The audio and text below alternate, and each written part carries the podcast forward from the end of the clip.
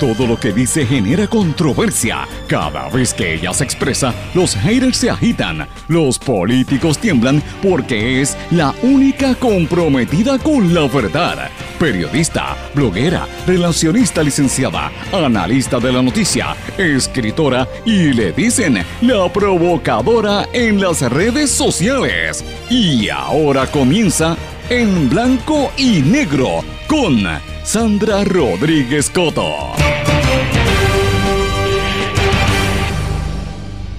Nos entretienen con el rey de España, pero persiste el tranque en el plan vital de 1.5 millones de puertorriqueños indigentes. Además, parece que privatizaron una de las playas en Ocean Park. Bienvenidos a su programa en blanco y negro con Sandra para hoy miércoles 26 de enero del 2022. Les saluda Sandra Rodríguez Coto.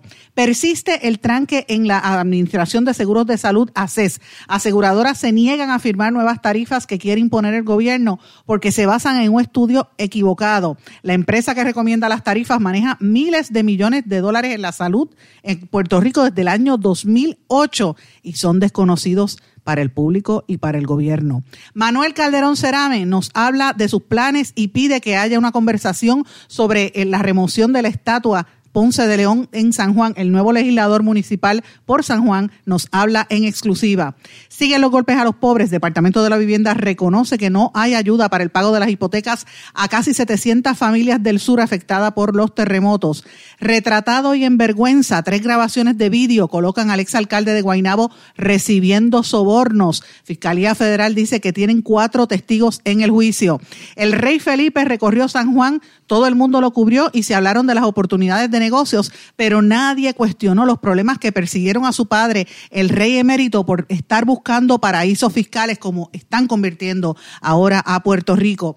Estadounidense y su esposa o su pareja le impiden a jóvenes jugar voleibol en la playa de Ocean Park, alegando que su casa vale un millón de dólares y que no quieren frente a su casa a nadie jugando en la playa pública. La pregunta es, ¿se privatizaron las playas del país y no nos enteramos? Kamala Harris del entusiasmo a la decepción en su primer año como vicepresidenta de los Estados Unidos. Hoy damos seguimiento a la situación en Ucrania, varias noticias en la región del Caribe y América Latina y otros temas en su programa en blanco y negro con Sandra. Este es un programa independiente, sindicalizado, que se transmite a través de todo Puerto Rico en una serie de emisoras que son las más fuertes en cada una de sus respectivas regiones, sus plataformas digitales y aplicaciones para dispositivos móviles también. Estas emisoras son Radio Grito 1200 AM en Lares, 93.3 FM en Aguadilla, X61 que es el 610 AM, 94.3 FM, Patillas, Guayama y toda la zona del sureste y este del país. WLRP 1460 AM Radio Raíces, La Voz del Pepino en San Sebastián y la cadena WIAC que la componen WYAC 930 AM Cabo Rojo Mayagüez, WISA 1390 AM desde Isabela y WIAC 740 en la zona metropolitana. Vamos de lleno con los temas para el día de hoy. En blanco y negro con Sandra Rodríguez Coto. Muy buenas tardes y bienvenidos a todos a esta edición de En Blanco y Negro con Sandra. Hoy es miércoles, mitad de semana, una semana que parecería que es un mes de tanta actividad y tanta noticia que está ocurriendo a nivel local y a nivel internacional y el programa de hoy usted no se lo puede perder. Vamos a hablar de una serie de temas importantes, voy a tratar de ser lo más sucinta posible porque hay una cantidad de temas eh, de verdad que están ocurriendo a nivel noticioso y tengo un invitado especial en el programa también con una información importantísima, el nuevo legislador del municipio de San Juan, así que no se puede perder lo que vamos a estar compartiendo a continuación. Pero de entrada, hoy quiero comenzar con una noticia de seguimiento a lo que nosotros revelamos en este programa el lunes, que por el lío de la visita del, rey de España, esa noticia no le han prestado atención y va a reventar en cualquier momento, señores, con un psiquitraque, porque mientras está todo el mundo pendiente a dónde estaba el rey y dónde se retrató el rey y qué pasó con el rey en el minuto a minuto, está habiendo un tranque que podría afectar a 1.5 millones de puertorriqueños pobres, los puertorriqueños indigentes que tienen la tarjeta del plan vital, de la tarjeta de ACES. Ustedes recordarán que el lunes nosotros dimos a conocer aquí y lo publicamos también en nuestro blog, cómo se alega, ¿verdad?, por la información y los documentos que presentamos, el tracto documental, más de cinco documentos, incluyendo estudios actuariales que están disponibles en nuestro blog en blanco y negro con Sandra, demostramos que todavía no hay una cantidad del dinero clara, ¿verdad? No se sabe exactamente si en efecto el gobierno federal le va a dar paridad en el Medicaid a Puerto Rico.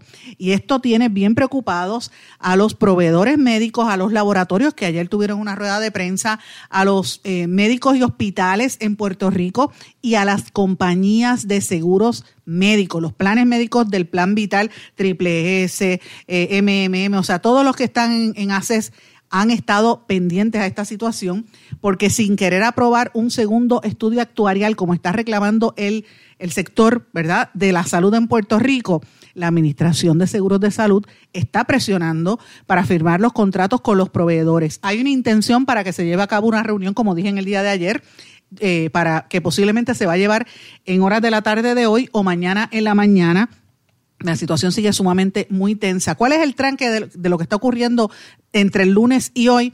Señores, hasta ahora hemos confirmado que dos de las aseguradoras tienen puntos de vista distintos para negarse a firmar las nuevas tarifas que quiere imponer ACES. Y hay un tranque también entre los proveedores y las aseguradoras que no quieren firmar porque saben que los números que está utilizando el gobierno de Puerto Rico son fraudulentos, esos números no están correctos, se basan en unas premisas equivocadas y a pesar de que están eh, basándose en información incorrecta para calcular cuánto dinero se le va a pagar por proveer la salud en nuestro país, siguen empujando esos números. Todo el sector se unió para tratar de, que se hiciera un nuevo, una nueva auditoría, un nuevo estudio, estudio actuarial, debo decir, precisar el, el dato, un estudio actuarial y ACES se niega. Así que, señores, ¿qué es lo que está pasando? Todos anticipan que cuando se haga la auditoría no van a cuadrar con los mismos números de la reforma. La pregunta es, ¿cuál de los miembros de la Junta de Directores eh, de la de ACES ahí está el, de AMSCA, ahí está el secretario de salud, eh, el doctor Mellado, que es el que la, preside, hay representantes de los médicos primarios, hay representantes de los hospitales, hay representantes de las aseguradoras y otros eh, funcionarios como el secretario de Hacienda y otros secretarios del gobierno. ¿Cuál de esos miembros de la Junta o cuáles tienen alguna relación con la compañía actuarial Milliman? Esa es la pregunta que tenemos que plantearnos. ¿Por qué?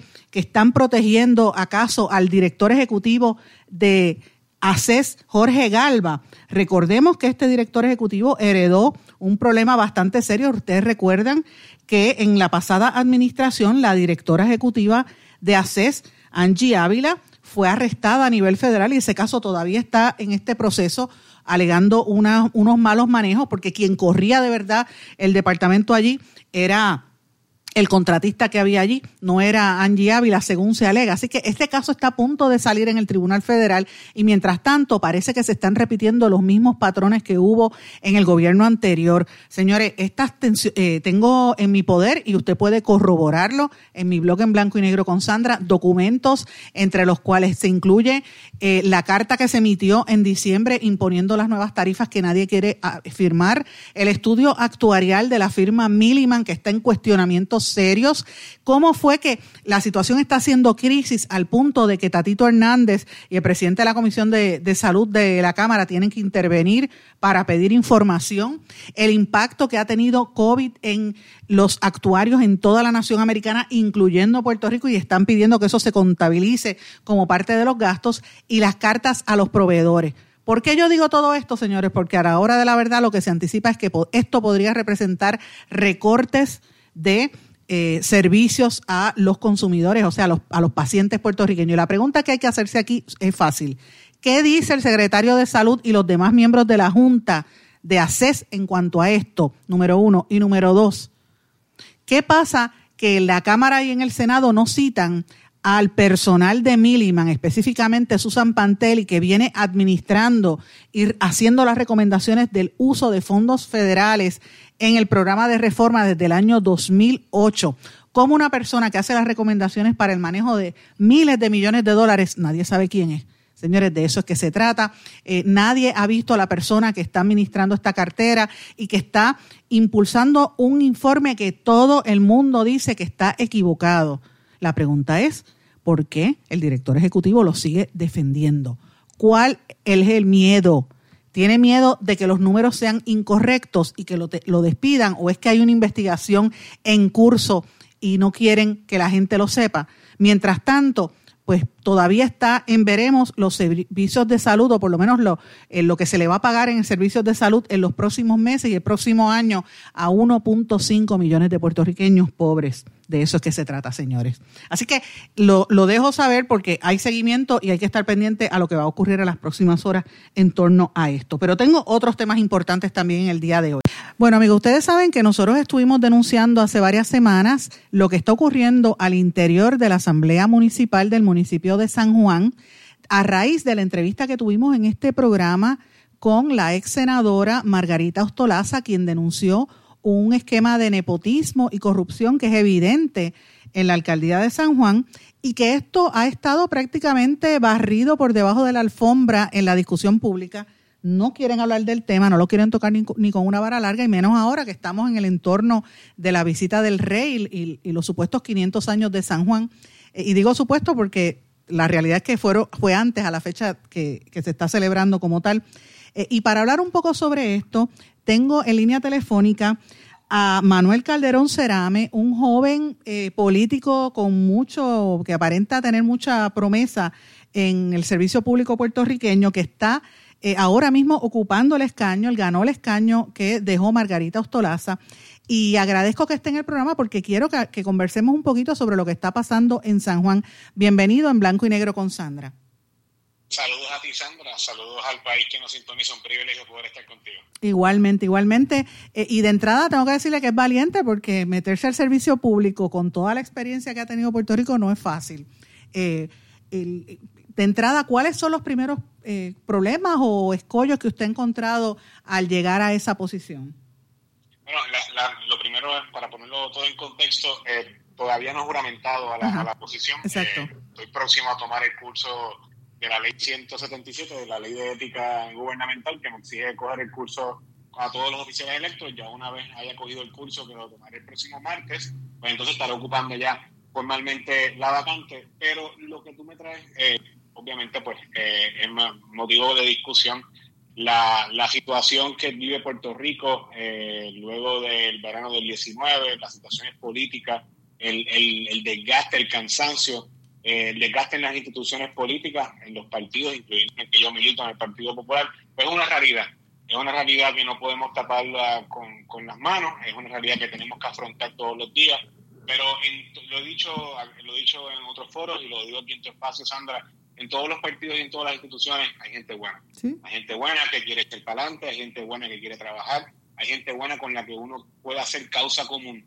Y lo primero que hice cuando gané el, la elección especial dentro del Partido Popular el pasado sábado eh, fue el domingo extender una carta abierta en todo el liderato político de San Juan, a todos, de todos los partidos. La carta fue extendida incluso al propio alcalde de San Juan, al licenciado Manuel Natal, al licenciado Adrián González Costa, al licenciado Ramón Rosario, que fue candidato a la alcaldía de San Juan por el proyecto unidad, a todos los miembros de la legislatura municipal, tanto del PNP y a los dos legisladores de Victoria Ciudadana, con la intención de hacer un frente común sin colores, que nos podamos unir por las causas importantes para la ciudad capital y para la comunidad de San Juan. Y a, modo de ejemplo te puedo decir que una de las principales cosas que nos debemos de unir todos es lograr que esos 164 millones de dólares que el Congreso destinó para el dragado y caño Martín Peña eh, sea una realidad, que el cuerpo de ingenieros haga lo que tiene que hacer y que se empiece a hacer ese trabajo de justicia social en las comunidades del G8 es parte de las cosas que, quiero traer en esta agenda común, sin colores,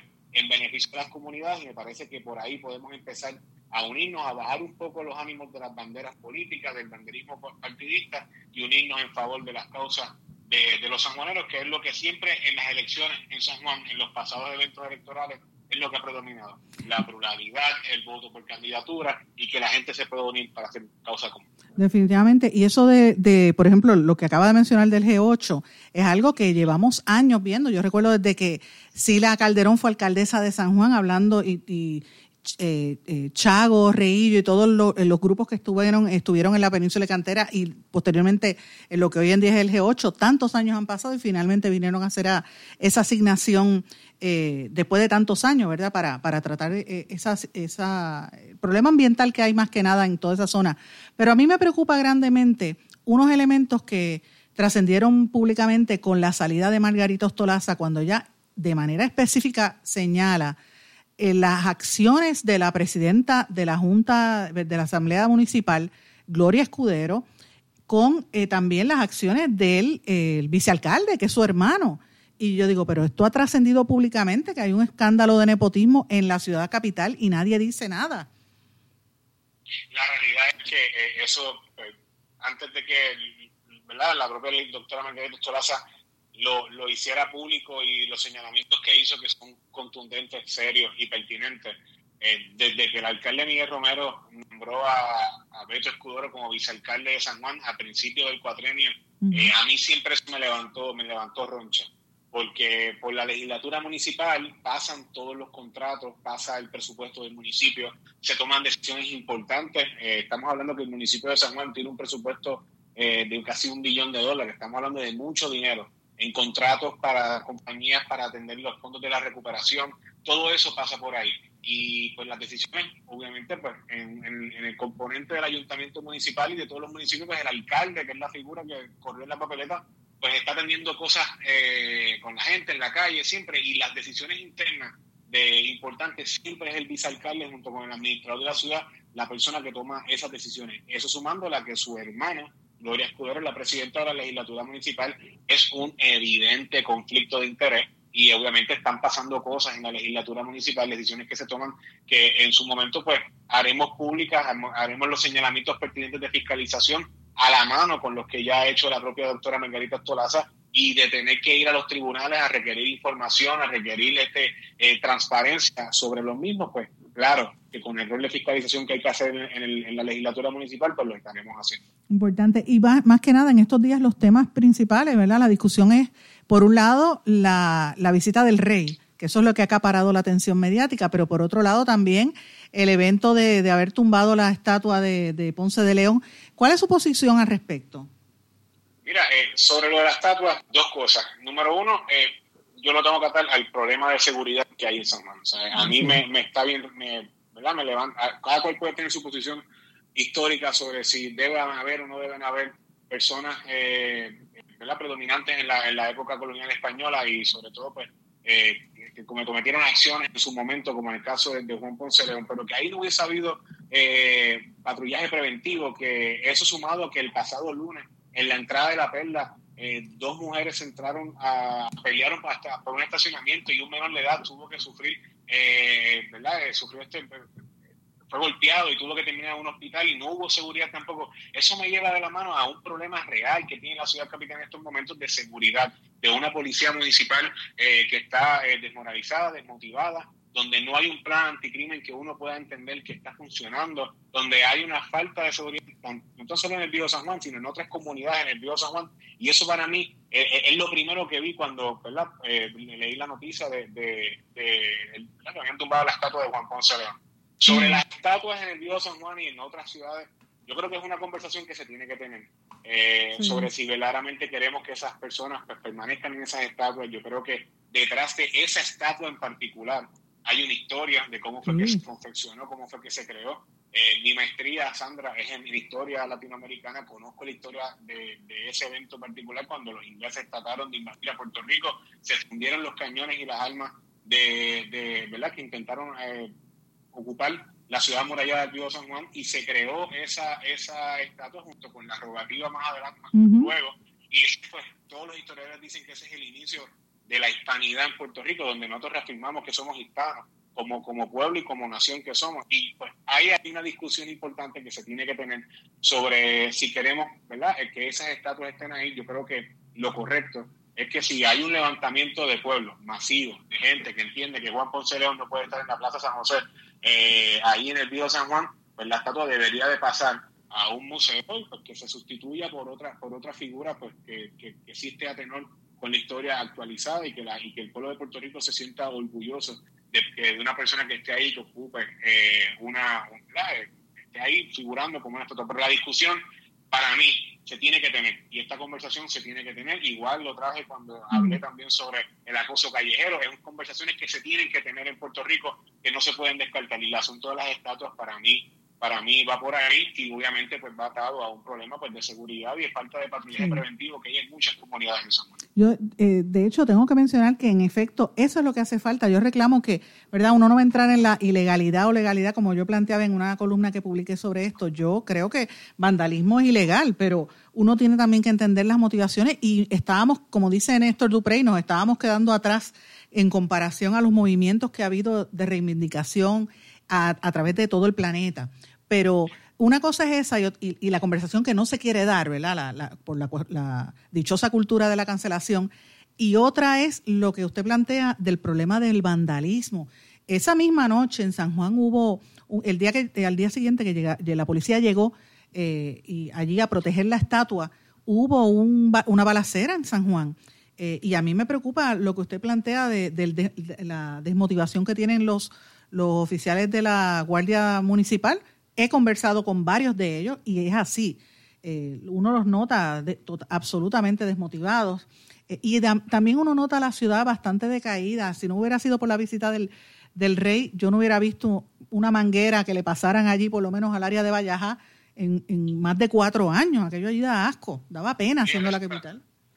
Sobre, la seguridad, no es la primera vez. Eh, te traje, tú traes a mención la, la balacera, el derrocamiento de la estatua de Ponce León, las dos mujeres que pelearon por un estacionamiento. Horrible. Eh, uno, un tiroteo en la entrada de, la perla. Eh, cada vez que vemos los, los videos en la plaza de Dulce de turistas que tienen discusiones, peleas, etcétera, por las razones que fuesen, pues uno nota la ausencia de, la Guardia Municipal. Y es que los sanjuaneros sentimos que hay un problema de seguridad eh, en San Juan y desde me he comunicado, al igual que lo has hecho tú, con muchos policías municipales eh, algunos afiliados a mi partido, otros de otros partidos, otros sin ningún tipo de afiliación que se han comunicado conmigo y me lo han dejado saber. Hay un problema de desmotivación, de falta de norte en la policía municipal y eso es una realidad, es un problema que, que de las cosas que más le importan a los sanjuaneros ahora mismo es el tema de la seguridad.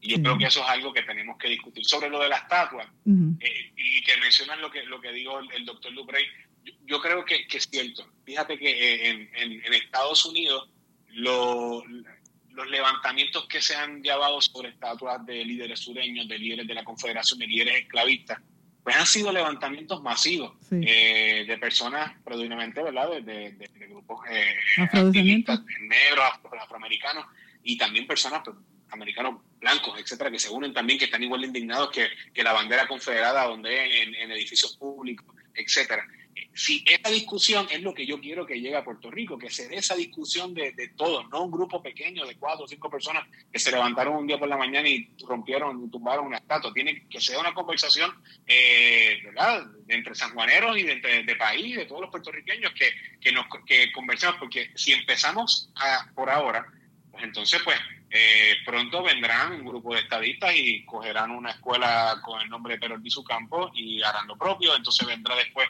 un grupo de activistas independentistas y alguna plaza de algún pueblo que deben haber varias que se llamen Luis Muñoz Marín, pues harán lo mismo también. Entonces entraremos en una confrontación de, sectores y de puertorriqueños que nunca va a acabar en nada y yo creo que no es algo que ha sido distintivo en Puerto Rico. Aquí el calor político, la política es el deporte nacional, se habla mucho, pero yo creo que al final eh, el respeto y la tolerancia tiene que reinar. Y si queremos verdaderamente una conversación sobre si queremos a Cristóbal Colón en la Plaza Colonia y a Juan Ponce León en la Plaza San José, pues me parece que es una conversación que se tiene que dar mucho más seria y mucho más eh, abarcadora, no entre cuatro o cinco personas, como te digo, y con el respeto a esas personas.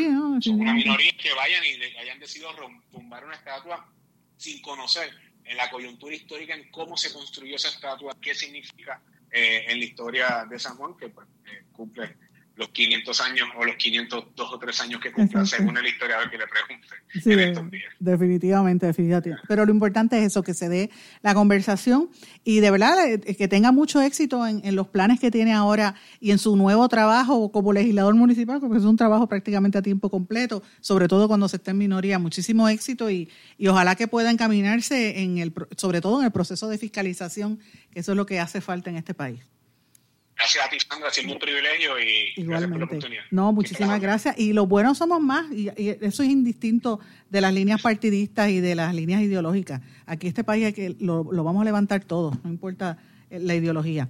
Eso es lo más importante. Muchísimas gracias. Un abrazo, Sandra. Eh, gracias. Este era Manuel Calderón Cerame. No se retiren, el análisis y la controversia continúa en breve, en blanco y negro, con Sandra Rodríguez Coto.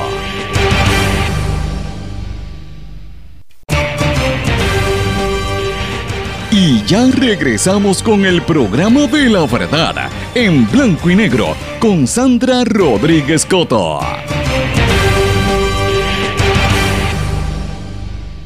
Aquí, aquí, aquí no hay quien viva, aquí no, aquí no. Aquí, aquí, aquí no hay quien viva, aquí no, aquí no. Todos los días son así, no podía imaginarlo cuando vine aquí. Solo buscaba algo de paz. Despierto cada día en medio de un huracán. No ajuste su equipo radial ni tampoco su computadora. Esto es en blanco y negro con Sandra. Y tuve que comenzarlo ahí porque es real como nos sentimos. Aquí no hay quien viva y nos quieren sacar de nuestro país. Ese es el ambiente que se está creando en Puerto Rico. Quise traer esa música, ustedes la han escuchado anteriormente. Es el lema del programa con ese mismo nombre, Aquí no hay quien viva, un programa muy exitoso en España, en Antena 3, que todavía por ahí dan los, los programas repetidos, viejísimos de los 90, pero todavía tú te ríes en cantidad cuando lo ves porque es una serie de situaciones que se dan en un condominio, que después aquí en Puerto Rico, como siempre, todos se copian, se copiaron de ese programa hace bastante tiempo.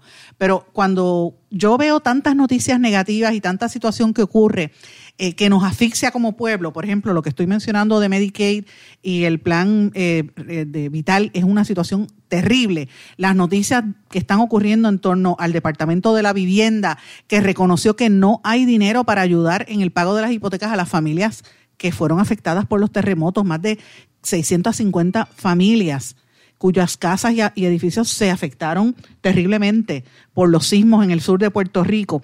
Y hay dinero para cualquier estupidez, pero no hay dinero para esto, no hay dinero para atender a la gente que necesita de verdad. Pues uno tiene que decir contra, aquí no hay quien viva porque no quieren que vivamos aquí. Y abonando en este tema, señores, tengo que traer una situación que yo empecé a denunciar. He estado pendiente hace varios, varias horas y en la, en la noche de ayer lo compartí en mis espacios en las redes sociales. Y es lo que está ocurriendo ahora mismo en la playa de Ocean Park. Señores, ¿de cuándo aquí privatizaron las playas y no nos enteramos? Porque yo sé que el verano pasado fueron las protestas en Rincón por la construcción del muro que tienen allí paralizado, que, tapó a, una, unas eh, tortugas y unos tinglares y se metió todo el mundo allí a protestar. Eh, pero señores, lo que está pasando aquí es serio. Eso fue el verano pasado, hace unos meses fue en Luquillo, que está ocurriendo también situaciones en Luquillo, y ahora nadie puede ir a la playa si los vecinos de la zona no le da la gana que, a, permitir a la gente. Y esto es lo que aparentemente ocurrió en la playa de Ocean Park, donde habían unos jóvenes que se fueron a la playa a disfrutar y a jugar voleibol y montan como el voleibol playero, ustedes saben que le ponen unas líneas alrededor y de momento llega este norteamericano y dice, esta playa es mía y aquí ustedes no pueden estar y se sentó en el mismo medio.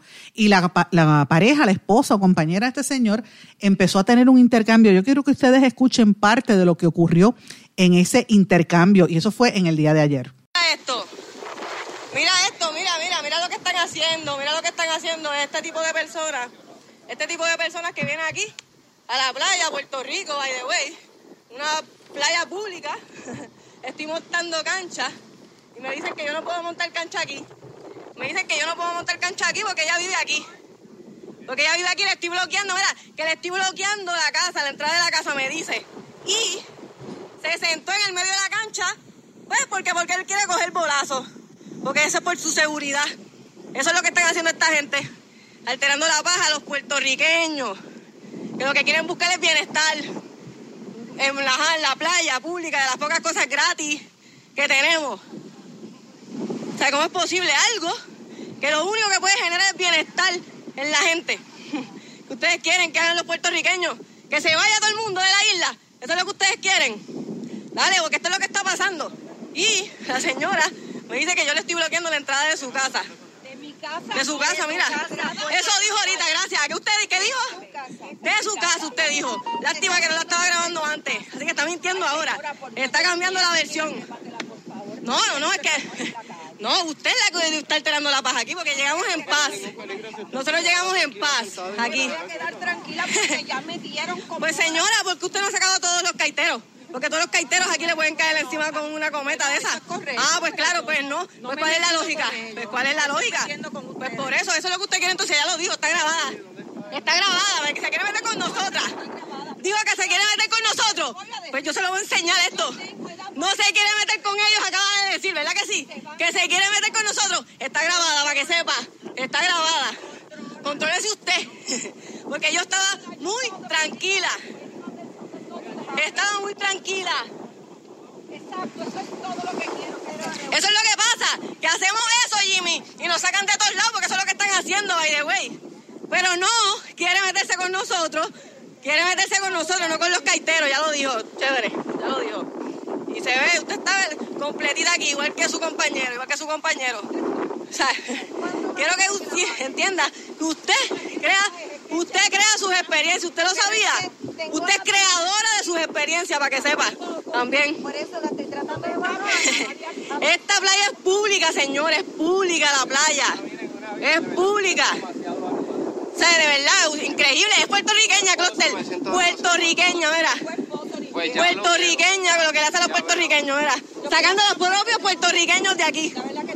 No, usted, hija mía, es la que ese puente y que se haga consciente. Solamente, ¿no le gusta?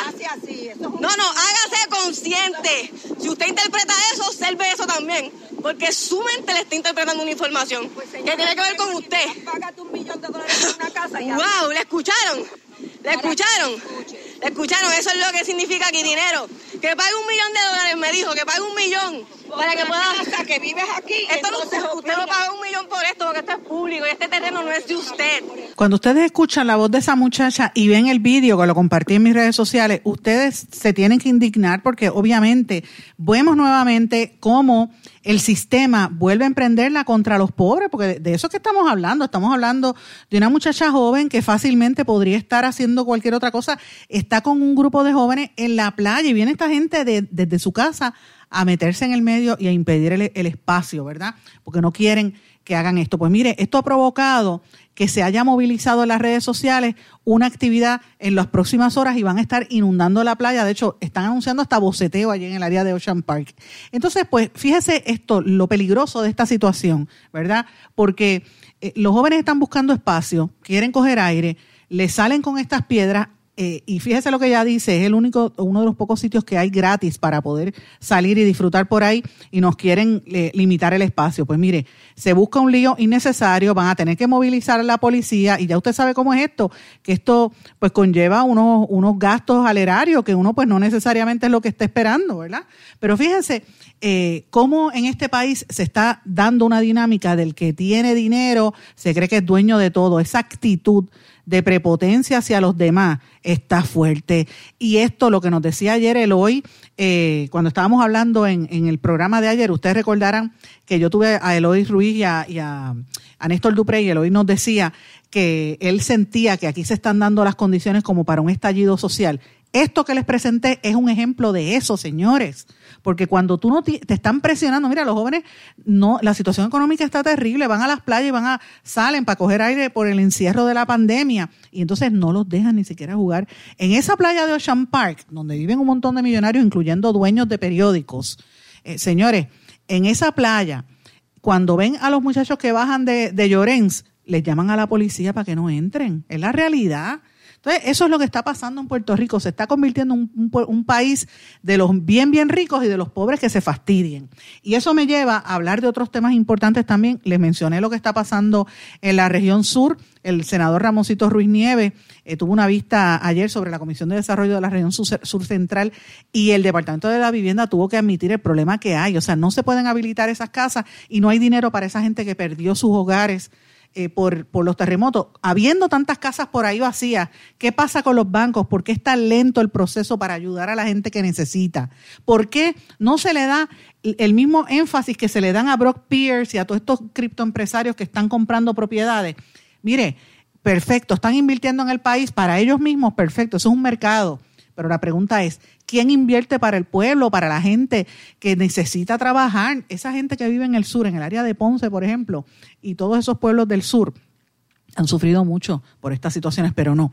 La gente llega al gobierno, llega a los puestos públicos y ¿qué sucede cuando llegan a los puestos públicos? Se dañan, como pasó con el alcalde de Guainabo, de mi pueblo de Guainabo, mi ex vecino Ángel Pérez, y digo ex vecino porque cuando éramos niños nos criamos prácticamente en la misma, en la misma zona, él jugaba con mis hermanos prácticamente, bueno, cuando la abuela lo dejaba salir de la casa. Yo conozco a Ángel de toda la vida, de Guainabo, porque todos los que somos del pueblo, usted sabe cómo son los pueblos, la gente se conoce. Y después él trabajó con Héctor O'Neill y después se fue por su cuenta y se pelearon hasta el punto que llegó a ser alcalde. Y ustedes recordarán a principios de este año la vergüenza eh, para él y su familia cuando se supo que estaba eh, recibiendo sobornos del contratista Oscar Santamaría, este hombre que se daba golpes de pecho de ser el más cristiano. Ahora la Fiscalía Federal dice que tiene varios vídeos y tiene cuatro testigos que van a presentar en el, en el juicio, eh, donde evidentemente él tenía unos sobornos de este contratista. Eh, y esto es bastante fuerte. Esto se vio ante la jueza federal Aida Delgado, la primera conferencia de estatus del caso después del arresto del que fuera presidente de la Federación de Alcaldes del PNP. Así que, señores, 70 piezas de evidencia se, se entregaron. Hay fotocapturas de dos vídeos que reflejan dos pagos de soborno y otros datos adicionales. Cuando los federales se tiran con esto es que ya se sabe lo que viene. Obviamente lo está representando Eduardo Ferrer, el hermano de Héctor Ferrer, José Olmo y Osvaldo Carlo. Vamos a ver si Osvaldo Carlo empieza a manejarlo a nivel público, ¿verdad? El manejo público eh, y utilizan a los medios para adelantar sus agendas en los tribunales, pero lo cierto es que lo tienen bastante, bastante fastidiado. Y mientras tanto, señores, seguimos hablando de la visita del rey de España, que oficialmente concluyó ayer.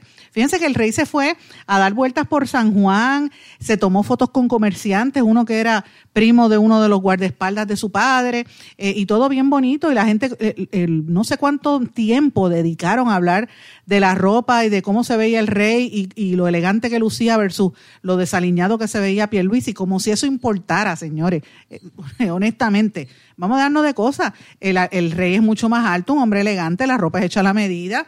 Pierluisi tiene dinero, es multimillonario, todo el mundo lo sabe, pero es, caribeño. Él dice que era el prietito de su casa, pues mira, bastante, no lucía bien, pero en, comparación con el rey. Pero eh, eh, Pierluisi es un hombre elegante y luce y viste bien. O sea, el que diga lo contrario miente. O sea que, pero yo le pregunto a usted que me está escuchando, con esta realidad que vive Puerto Rico, ¿eso importa? ¿Por qué perdemos tanto tiempo en esa sandez? Entonces, una de las cosas que yo me pregunto de los periodistas que estuvieron y los supuestos analistas políticos que estuvieron hablando de la visita del rey, y qué bueno todos estos eh, negocios que está haciendo el rey y todos estos españoles perfectos que vienen aquí pensando como hizo Puerto Rico en la feria de turismo, en el FITUR que estuvo allí en, en España el otro día, de donde supuestamente Tatito Hernández cogió el, el COVID. Usted sabe que el bus de entrada a ese Fitur lo que decía era, descubre Puerto Rico, 70, y estoy leyendo la fotografía, que la estoy mirando mientras hablo con ustedes, descubre Puerto Rico 75% exenciones en impuestos sobre bienes inmuebles e inmuebles utilizados en actividades elegibles, o sea, en otras palabras, somos un paraíso fiscal. Y allí nadie se acordó de que cuando se hicieron las investigaciones de los paraísos fiscales, como fueron los Panama Papers y más recientemente los Pandora Papers, que los denunciamos en este espacio, fuimos parte de ese proceso investigativo, el papá del rey, el rey Juan Carlos de Borbón, el rey emérito, estuvo metido en ese escándalo de corrupción que fue tan y tan fuerte los chanchullos que estaba haciendo el padre del actual rey de España Felipe VI, que tuvo que renunciar incluso a su herencia. Lo, lo sacaron del país porque él estaba utilizando los, los fondos eh, de españoles y supuestamente decían que se los pasaba a un amante que él tenía, eh, a, Corina, que era, creo que ya era alemana, si no me equivoco. Eh, y evidentemente los periodistas... dieron a conocer los vínculos del rey emérito con paraísos fiscales y las regulaciones que hicieron en Hacienda que suponen el reconocimiento de fraude en varias pesquisas que había en Fiscalía. Entonces él argumentaba que él tenía inmunidad porque él era rey, era el rey emérito. Y por eso fue que él tuvo que abdicar al trono. Recuerden que él había sido nombrado de dedo por Franco. Así que el escándalo de corrupción que tiene sumido, sumido a esa casa real que no solamente incluía al rey emérito, recuerden al yerno que se acaba de divorciar o, anunció el divorcio de la infanta Cristina, eh, eh, Iñaki, que era un jugador, cumplió cinco años de cárcel por eh, unos malos manejos en lo que supuestamente se imputó precisamente a la hermana del rey. Al final ella no salió culpable. El que tuvo que cumplir cárcel fue el marido, que ya tenía un amante y se divorciaron. Mire, mire todo esto que le estoy diciendo. Esas son noticias de, de, de conocimiento público. Pero a mí lo que me interesa es lo que revelaron los Pandora Papers, que en este programa nosotros lo revelamos también. ¿Quién hizo esa pregunta al rey? ¿Alguien le preguntó al gobernador cómo se iba a asegurar, o al, al secretario de Desarrollo Económico, cómo se iba a asegurar de que el paraíso fiscal que están promoviendo de Puerto Rico no se convierta en otro Panama Paper? Esas son las preguntas que nadie quiere contestar. Tengo que irme a una pausa. Cuando regresemos, continuamos con estas y otros temas importantes aquí en Blanco y Negro con Sandra. No se retiren, el análisis y la controversia continúa en breve, en blanco y negro, con Sandra Rodríguez Coto.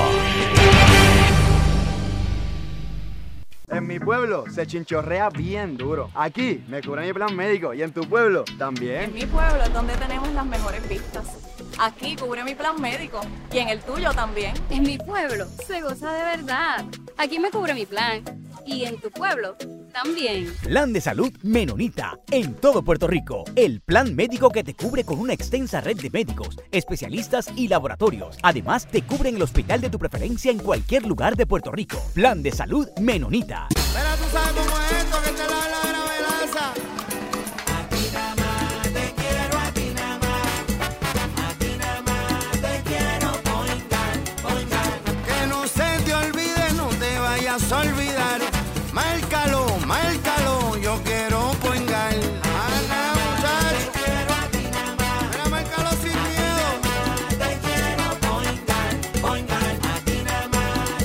Yo quiero Point Guard.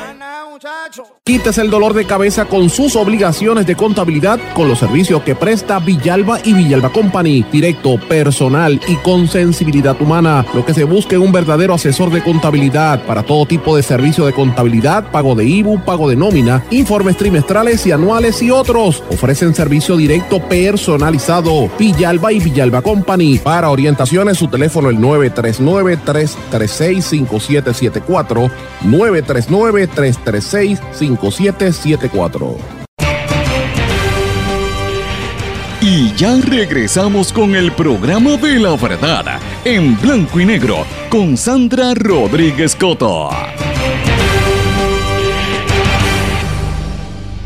Regresamos a esta parte final de En Blanco y Negro con Sandra. Bueno, mis amigos, voy a decir algo bien breve sobre la pandemia y sobre el COVID.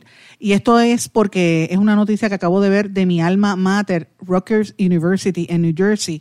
Esta universidad donde yo estudié fueron los que desarrollaron las pruebas rápidas, una de las pruebas rápidas para el COVID la prueba que se hacía por saliva y, otras pruebas que se hicieron al principio eh, de, la pandemia.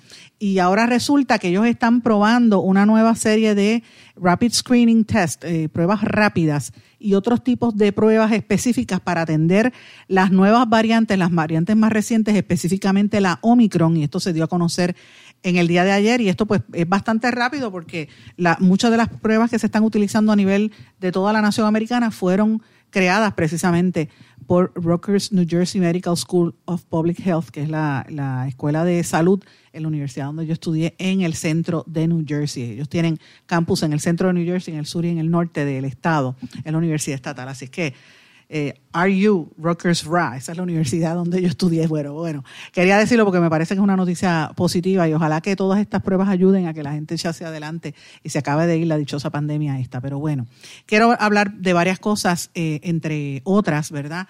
Lo que, el seguimiento a lo que está ocurriendo en Ucrania, a pesar de que los rusos y los y allá el, el, gobierno de Ucrania dicen que no hay motivos para, para que se asusten, que esto está normal, que son lo que está ocurriendo son unas conversaciones. En la Casa Blanca, pues ayer, en la tarde de ayer y hoy han emitido una serie de, de declaraciones, sobre todo Jen eh, Psaki, la portavoz, diciendo que aunque Estados Unidos no planea desplegar unilateralmente sus tropas a Ucrania, dice que están observando lo que ellos dicen son acciones agresivas en la frontera entre Ucrania y Rusia. Así que vuelvo y digo, esta situación hay que velarla porque está súper tensa lo que está ocurriendo allí eh, y obviamente eh, pues la, la, situación entre el, la lucha de poder que tiene el gobierno de, de Putin versus el gobierno de Biden en Estados Unidos, pues nos tiene que poner a nosotros atentos, ¿verdad? Porque como siempre digo, recuerden todos los militares puertorriqueños que hay por ahí. Ojalá que esto no, no, obligue una movilización mayor de tropas, pero esto sigue dándose. Si hay una eventual invasión militar en Ucrania, que lo haga Rusia, como está advirtiendo Estados Unidos, Inglaterra y otras de las potencias de Occidente, pues obviamente esto podría desencadenar una acción bélica, ojalá que no. Eh, eh, Vladimir Putin está reclamando a la OTAN que deje de estar expandiéndose eh, hacia los países de Europa del Este, porque esto re representa una agresión a su seguridad nacional. Y yo lo pongo desde el punto de vista, si tú fueras del otro lado, porque me gusta ver las cosas del otro lado también. Si fuera, vamos a suponer que los rusos les da con empezar a poner bases, como hizo, ¿se acuerdan? En la guerra, en la Guerra Fría, lo que dio pie para la Guerra Fría cuando pusieron los misiles en Cuba. Si le diera ahora a los rusos o a los chinos con poner una base en México, o en Canadá, usted sabe que los Estados Unidos va a brincar porque estarían ahí de vecinos con armas largas, armas de largo alcance. Eso es lo que está pasando ahora mismo. Eh, como los rusos ven esta movida de los países aliados, particularmente de los Estados Unidos. Y esto yo lo traigo en un contexto que también a nivel político uno ve la debilidad del Partido Demócrata en los Estados Unidos eh, y sobre todo la presidencia de Biden, que ha dado mucho que desear. Ayer le habló mal a un periodista, lo insultó, ha estado sumamente errático desde que salieron de Afganistán para acá. Esto ha sido una metida de pata tras la otra. No luce bien el presidente, se ve como si fuera una persona demasiado mayor, hasta incapaz de, dirigir como uno hubiera esperado, ¿verdad? Después de venir de la experiencia de, Donald Trump.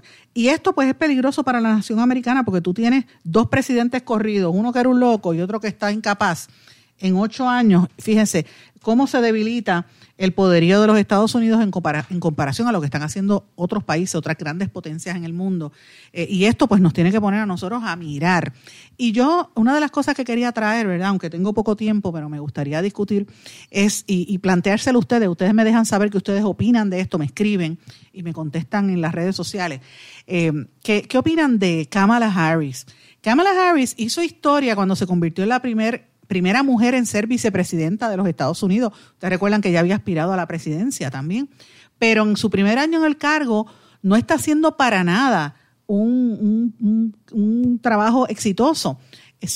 Sus índices de aprobación están por el piso. Todas las tareas que el presidente le, le mandó eran como castigos, cosas que son imprácticas eh, y, e imposibles de resolver. Bastantes problemas que ha tenido a su oficina le, la cortaron por la mitad porque los funcionarios de más alto perfil se le han ido.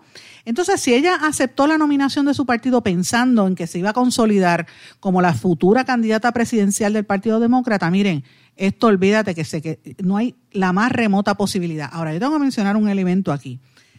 Eh, Kamala es una mujer afrodescendiente eh, de la India también, o sea, tiene eh, de, raza mezclada, pero es una mujer, como llaman en inglés, people of color, una mujer de, de tez oscura, como erróneamente aquí dicen, de color no, no, diga de color, porque de color son los blancos. Los blancos se ponen azules cuando se marean y, y, grises cuando se mueren y rojos cuando se sonrojan. Esos sí son colores. Así que no diga de color porque eso es un error. Digamos que Kamala Harris es una mujer de ascendencia negra. Eh, y, y, esto, eh, cuando una mujer haciendo una posición de poder, una mujer de una minoría, primero mujer y segundo de un grupo minoritario racial, o étnico o religioso, usted sabe que el, el, camino va a ser más difícil, los escollos van a estar más, más difíciles ahí. Y uno pensaría, bueno, los americanos pasaron, ¿verdad? El, machismo, eligen a una mujer después de que Hillary por poco gana la presidencia, ¿verdad? Recuerden aquella campaña, eh, tuvieron una candidata presidencial eh, con posibilidades reales.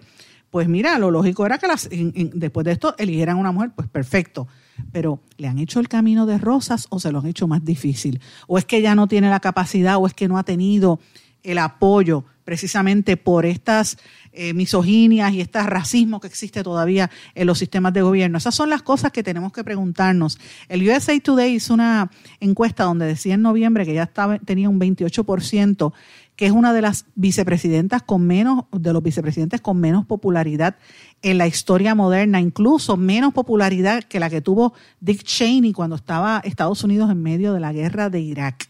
Así que imagínense qué ha pasado. Eh, yo he estado mirando mucha cobertura sobre eh, que eh, cuestionan qué ha pasado con ella, por qué está tan mala, por qué la opinión es tan negativa hacia ella. Y me parece que el gobierno de los Estados Unidos debería realizar unos, en- o a lo mejor es que la quieren dejar que se termine de fastidiar y no se dan cuenta que al chavarla se fastidia también la presidencia de, de Biden. O es que son tan incompetentes que no pueden arreglar sus problemas internos. Recuerden que eh, también uno de los problemas principales que ella ha tenido que manejar es el flujo de los inmigrantes del Salvador, Guatemala y Honduras, todos los países de Centroamérica, y no lo supo manejar adecuadamente. Así que... eh, Obviamente aquí hay unos problemas muy serios y si el presidente se le pasa alguna enfermedad porque es una persona mayor, usted sabe que ella es la que va a ser presidenta. Esta situación está muy muy tensa. ¿Qué usted opina de esto? ¿Usted está de acuerdo conmigo? ¿Es porque ella no tiene la capacidad o es porque le están haciendo el camino más difícil por ser mujer y por ser eh, negra? Pues veremos a ver si es eso realmente, pero bueno. Eh, tengo otros temas importantes antes de irnos a- del- por el día de hoy que quería mencionarles. El gobierno de Cuba asegura que actúa conforme a la ley en, la- en los disturbios del pasado 11 de julio, eh, pero hay 710 acusados, casi todos son jóvenes y muchos están en la cárcel. Conozco de algunos que tienen familiares y amigos allá eh, y reaccionan a la campaña mediática que está en las redes sociales que pone en tela de juicio los procesos judiciales que están llevándose a cabo en el país eh, porque dicen que, hay algunos que están siendo objeto de tortura eh, y esto pues es a raíz de, aqu- de aquellas protestas que hubo el año pasado, ustedes recordarán en julio, eh, protestas históricas por la crisis que hay en Cuba. Pero son 790 acusados por eso, de los cuales 28 menores de edad siguen tras las rejas. 41 jóvenes entre 19 y 21 años también están presos. Así que veremos a ver qué va a suceder en cuanto a esto. Eh, yéndonos un poquito a México, esto es una denuncia que me envió la amiga Lucina Katzman. Ustedes saben que tengo vínculos con el PEN, el- la entidad PEN Internacional. Y PEN está condenando el asesinato de tres periodistas en menos de un mes en, en México y están pidiéndole al gobierno de López Obrador que acelere el proceso de investigación para que estos crímenes no queden impunes. Más del 90% de los crímenes de periodistas quedan impunes y no se puede permitir esta situación. El 23 de enero fue asesinada la periodista Lourdes Maldonado con varias armas de fuego desde un carro en Tijuana. Eh, obviamente ya era eh, el ¿verdad? Estaba inscrita en, organizaciones y gremios periodísticos, pero la mataron por estar eh, investigando la corrupción. Aparte de ella, también asesinaron a eh, Lourdes López, eh, Maldonado López, la segunda periodista asesinada en Tijuana en este 20 20 en, eh, 2022. Después, antes de ella había sido asesinado el fotógrafo Margarito, fotoperiodista Margarito Martínez. Y eh, anteriormente, el 10 de enero, había sido asesinado el periodista José Luis Gamboa Arenas del medio digital Inforregio. Fíjense cómo matan gente por relajar en ese país increíble. En aquí al lado, la República Dominicana están celebrando porque tienen cuatro peloteros en el Salón de la Fama de Cooperstown, ya con la entrada finalmente de, del- del que estuvo ayer. O sea, los cuatro que tienen los dominicanos fue, el primero fue Juan Marichal, después estuvo eh, Pedro Martínez, ustedes los que les gustan el, el béisbol saben. Después de eso estuvo Vladimir Guerrero y eh, obviamente el, el David Ortiz, que se convirtió en el cuarto dominicano en ser electo al Salón de la Fama. Los dominicanos están, olvídate, celebrando.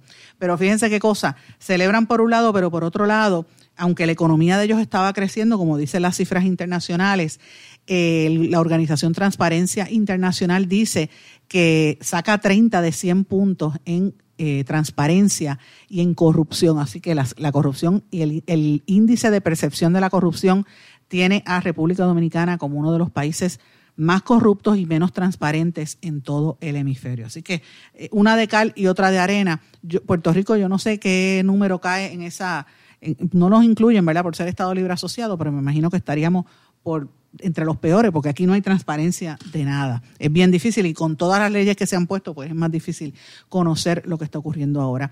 Y por último, termino con una noticia que me parece interesante. Ustedes saben que he estado hablando en estos meses sobre lo que pasa en El Salvador, eh, lo que está haciendo Bukele para crear una ciudad de Bitcoin y promover la- las criptomonedas, etcétera.